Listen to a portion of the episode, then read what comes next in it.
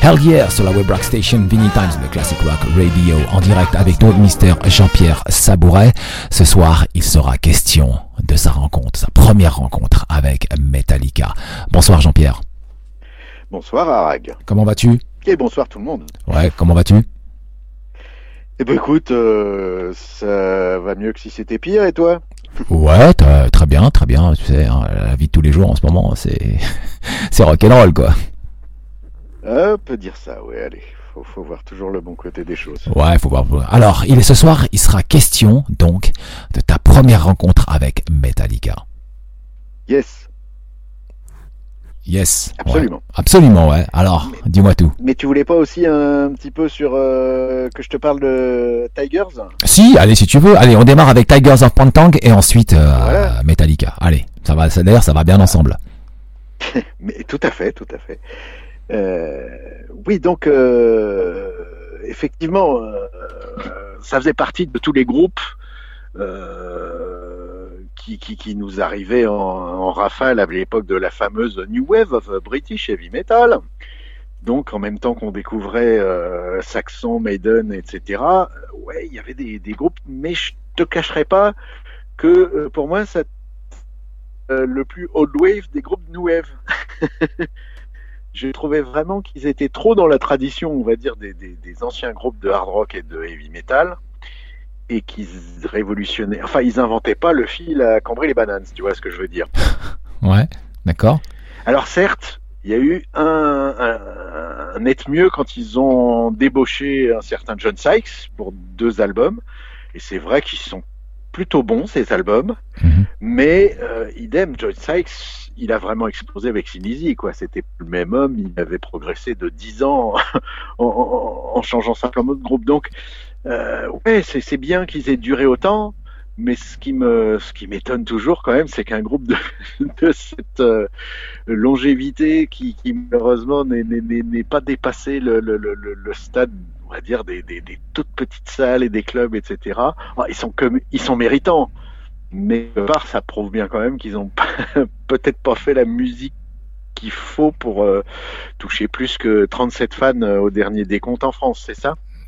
Non. Ou 38, je sais plus. Ouais, enfin bon. Attends, le groupe sera en concert le 29 novembre prochain ouais. au Glass Art. Ouais. L'album Ritual, c'est de la dynamite. Eh, ils ont fait un super beau disque. Je pense que là, euh, ils méritent que la salle soit enfin que le show soit sold Ok, out. ben je vais l'écouter, je te promets. Mais mais mais, Ouais. mais je t'assure qu'il faut être patient avec eux. hein. Ouais, mais pose une oreille sur le Ritual de, euh, de Tiger Serpentine. euh, ouais. voilà, je me ferai s'il est bon. euh, voilà. Bon, euh, avec ces pauvres Ti- Tigers, euh, voilà. Ouais. Mais, mais, mais, mais effectivement, je, je te dirais que c'était dur aussi dans des périodes comme ça où tu avais tellement tellement de bons groupes qui sortaient de tous les côtés, pas que d'Angleterre d'ailleurs, parce que voilà, aux États-Unis effectivement, puisqu'on en, on va en parler, il y avait quelques petits groupes sympas, et même en Allemagne et euh, au Japon, enfin donc ça sortait de tous les coins.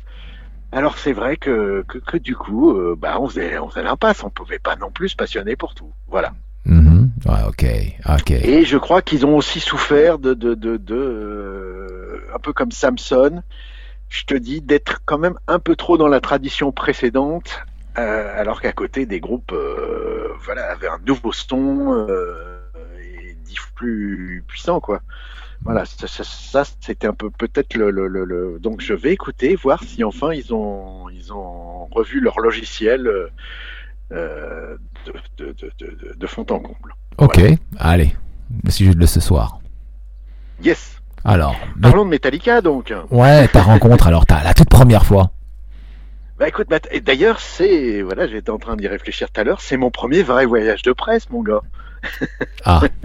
Oui, alors euh, peut-être que je dois expliquer ce que c'est qu'un voyage de presse, euh, je pense, euh, malgré tout. Malgré tout, oui, vas-y. Oui, voilà. Donc un voyage de presse, c'était au siècle dernier. Les maisons disques avaient, même les petits labels, avaient quand même un peu d'argent pour euh, emmener euh, un ou plusieurs journalistes, souvent en avion et dans des beaux hôtels et tout ci et tout ça, et pour faire euh, une interview, parfois longue, et puis voir le concert ou aller voir le, le, groupe en studio, etc. C'était ça qu'on appelait un voyage de presse. Et c'était effectivement le, début, en tout cas, au début des années 80, le début de, ben, labels qui commençaient à avoir pas même euh, de quoi faire, parce qu'avant, il fallait pas rêver. Hein, euh, pour un groupe qui vendait 50 albums, il n'y avait pas de voyage de presse, ou alors en mobilette. bon, mais là, tout d'un coup, effectivement, avec des Metallica, tu avais même des petits labels qui, emmenaient des journalistes, et, et pour le coup, je démarrais à l'époque avec Hard Rock Magazine, et, et le label Bernet, donc, m'avait envoyé euh, euh, à Toulouse, voilà, pour faire le groupe, euh, parce que c'était plus facile qu'à Paris, etc. Enfin, ils, étaient plus disponibles, et donc, pour le coup, je les ai rejoints dans leur bus, et, on a fait même un petit, un petit tour en bus, voilà, pour aller jusqu'à la salle, et on a fait les interviews dans le bus. Très sympa, voilà, c'était très décontracté c'est aussi une... Alors je savais déjà pour avoir côtoyé quand même euh, Motorhead et pas mal de groupes parmi les terreurs de l'époque, euh, euh, bah que c'était des, la plupart du temps euh, peut-être qu'ils criaient très fort et ça faisait très peur sur scène, mais qu'en fait euh, en backstage c'était des mecs rigolos et très sympas. Voilà donc même Lars, je t'assure, était drôle et sympa. Ouais. C'était tout jeune, non Il devait être tout jeune. Hein et, ben oui, tout le monde était tout jeune, et mais c'était déjà celui qui euh, savait ce qu'il fallait dire. Euh, voilà, c'était déjà un pro de l'interview. Ah. C'était clair. Alors que j'avais un peu plus de mal euh, avec James, qui était limite autiste à cette époque-là. Ouais. Et j'avoue que j'ai pu, heureusement, comme je les ai fait plein de fois, petit à petit, j'ai vu les progrès. Mais au début, euh, c'était pas le, le, le, voilà, c'était pas un bon client comme on dit. Ouais, pour la presse, ouais, c'était compliqué. Ouais. Euh, voilà, c tu, tu, tu, tu commentais par est-ce que et Et, euh, et, et, cette passion, Lars Ulrich, pour le tennis, parce que là aussi, tu en as une belle anecdote. Ah, mais oui, oui, effectivement, c'est moi qui ai débusqué. Alors là, j'ai toutes les preuves. euh, J'avais entendu parler euh, de, de, de, de d'un match de tennis entre euh, Steve Harris et Lars Ulrich, et que Lars Ulrich, mais lui avait, avait fait la misère à ce pauvre Steve Harris, tant jouer régulièrement. Ils ont même fait un single ensemble, Pat Cash qui était un grand champion de tennis à l'époque. Bref, donc je me dis tiens, euh, pour me, se renseigner là-dessus, autant demander euh, à un spécialiste du tennis et j'appelle l'équipe. Et puis euh, je demande à l'équipe, euh, donc le, journal de l'équipe, hein, et je demande le spécialiste du tennis. Et alors je me souviens plus de son nom, hein, j'avoue que je l'avais sorti à l'époque, mais, mais, ça me reviendra un jour. Et, et, le type me dit mais oui je connais bien euh, Ulrich c'était moi qui l'entraînais en, Espagne on a fait tout un stage un été et tout c'était juste avant qu'il parte s'installer à Los Angeles et je connaissais très bien son papa, Torben, euh, très bon champion, qui nous a mis la misère euh, à la Coupe Davis, euh, voilà, qui a éliminé la France en Coupe Davis. Voilà.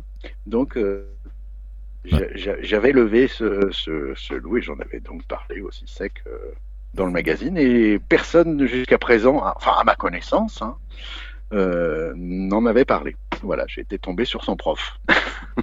Ah ouais ouais ouais. Ça c'est ça c'est une belle anecdote en tout cas oui parce qu'effectivement Lars il a collé plus il a il en a collé plus d'un en, tennis avec euh, avec d'autres artistes comme ça et qu'il a fait des matchs je te dis les 6-0 c'est il, les a balancés ah bah, c'est simple. Ça, après il me l'a dit hein, plusieurs fois. S'il n'avait pas fait carrière dans la musique euh, il aurait probablement été un très haut niveau euh, en tennis. Ouais ouais, mmh. ouais. voilà bah, euh, bah non, ce ne sera pas le, le, le, le nouveau Borg. Donc c'est. Quoi que Borg était suédois. Pardon? Borg était suédois. Ou qui tu veux, dans ouais. une question de nationalité, mais le, le champion, on va champion, dire, ouais. Euh, ouais, de tennis. Ah, il y en avait des sacrés à cette période. Voilà, oui, oui, oui. Ah, il y avait des sacrées têtes de mule à cette époque-là. Hein. Ouh là là là là là là. Ah, bah, il y avait bah, des bah, sacrées têtes de mule. Hein. On va pas rappeler les Connors, McEnroe, Nastase. Absolument, McEnroe, euh, tous des fans de rock. C'était c'était assez étonnant. Gerulaitis aussi. Tous régulièrement jouaient. Quand ils étaient à Paris, ils se retrouvaient et ils faisaient même un peu de musique. C'était rigolo. Ouais, et tout ça, c'est les potes à l'arsenal. Pour un truc de charité, euh, Steve Harris fait un single, euh, pas de cash, voilà. Ouais, ok, ok. En tout cas, ouais, belle soirée en tout cas. Et puis, et puis finalement, donc le Kill Em All sort, enfin tout l'album est sorti et ça a fait boom quoi. En France. Alors, oui, mais non, mais ça c'était quand même après Kill Em All. Hein. Là, mhm. je te parle de 84, donc euh, il y avait déjà même eu euh, Ride the Lightning. Ouais, qui débarquait, ouais. Mhm. Voilà, voilà. De Metallica, puisque c'était déjà, je sais plus moi combien de fois je les avais vus déjà. Je les avais vus au moins 4 ou 5 fois déjà. Euh, donc il y avait eu déjà la tournée, euh, enfin le, truc qui a fait découvrir vraiment Metallica à tout le monde, la fameuse tournée Venom euh, Metallica. Mhm. ouais. où, où j'ai jamais vu ça de ma vie hein, depuis. Hein, T'as tout le monde qui vient pour Venom et les 9 dixièmes du public ressort Metallica. Voilà. ouais. C'était ahurissant. Ouais. D'ailleurs, euh, pour l'anecdote, euh, pour l'anniversaire de Kill Em All, au, donc au Stade de France, euh, Venom n'a pas été invité. Hein. je pense que Lars Ulrich, mais, mais, bon, il a, ah, je sais pas, il y a, il y a quelque chose quoi. Il doit y avoir une dent quoi, parce que c'est, c'est quand même, j'aurais bien aimé Venom ce soir-là quoi, donc. Euh, voilà. Je sais bien, je sais bien. cela étant, pour avoir fait aussi le, tu sais, quand euh, Lars a sorti son album Hommage, ouais. parce qu'il a sorti une compilation sur tous ses groupes préférés et tout, mhm. il en a chié. Hein. Il a bossé deux ans là-dessus pour rares, etc., et les droits et les machins comme ça. Euh, euh, même à l'époque, il avait été recherché du Venom et, et, il m'avait dit que du bien. Je n'ai jamais entendu Metallica dire le moindre mal de Venom. Non, non, non. En revanche, ouais. je les ai fait une paire de fois, Venom. je ne te dirais pas que c'est les garçons les plus euh, fiables et sympas de la Terre, là en revanche, contrairement à ce que j'ai dit tout à l'heure. Ouais. Voilà. Je pense que si, si rancune il y a, c'était plutôt dans le camp Venom. Mais j'aurais les boules aussi, hein, si, si, si j'avais été complètement, euh, on va dire, euh, éliminé de, de, de, la partie par un groupe que j'avais eu en ouverture. Enfin, tu vois, le petit groupe. non, non, ça, ça, ça, ça fait mal quand même voilà ce qui est arrivé à Venom euh, en très peu de temps, parce qu'ils sont passés vraiment de, de, du top of the bill à, à bon, ben, 12e roue du carrosse. Hein. Ouais, et, en, et en fait, euh, Venom a terminé sa carrière quand le quand le Slayer, le Running Blood est sorti. Voilà, c'était fini. Et Master, oh, en fait, 86, t'as deux albums. T'as le Master of Puppets de Metallica et t'as le et t'as le mmh. le Rain of Blood, de, le Running Blood de Slayer. Voilà, c'était fini. La Venom, ils avaient plus de niveau. C'est dommage parce que Possessed, euh, tout ça, c'est pas, enfin. Venom était encore dans la partie au point de vue qualité, euh, je dirais, mais euh, mais euh, artistiquement ils étaient plus là. Tu vois bien. les fans, c'était les fans qui étaient vraiment féroces à l'époque. Attends. À l'époque, on Ouais, les fans étaient féroces, mais d'un côté, t'as Fleming Rasmussen qui produit le, le Master of Puppets, et l'autre côté, c'est Rick Rubin. Donc, inutile de te dire que là, euh, le budget n'était pas le même, quoi. C'est évident, c'est évident, mais, mais, mais je dirais aussi que quand même, euh, le, fan avait quand même la, la dent dure à l'époque. Ouais, ça, ça, ça ouais, c'est vrai que c'était difficile. mais bon, Venom n'a que été moyen euh, à cette époque-là, mais ça suffisait plus. quoi. Il y avait tellement de groupes qu'assurer que. Bon, Ok. Eh ben écoute Jean-Pierre, merci en tout cas pour ce soir pour, euh... Musique, hein. ouais, tant mieux pour la musique, mais en tout cas merci en tout cas pour toutes ces précisions. Euh, on se donne rendez-vous la semaine prochaine. Eh bien, écoute, euh, avec plaisir, si, si, si, nous sommes encore là. Bien sûr, bien sûr, bien sûr, il reste encore deux émissions. Ben oui, oui, oui, oui, t'inquiète pas, t'inquiète pas. Allez, on continue en musique sur la Web Rock Station, Vinny Times, le classic rock radio, le nouveau single du groupe Pop Evil, Let the Chaos Reign sur 213 Rock, avec Melodica Markham. Encore, euh, ouais, quelques bonnes minutes. 213 Rock.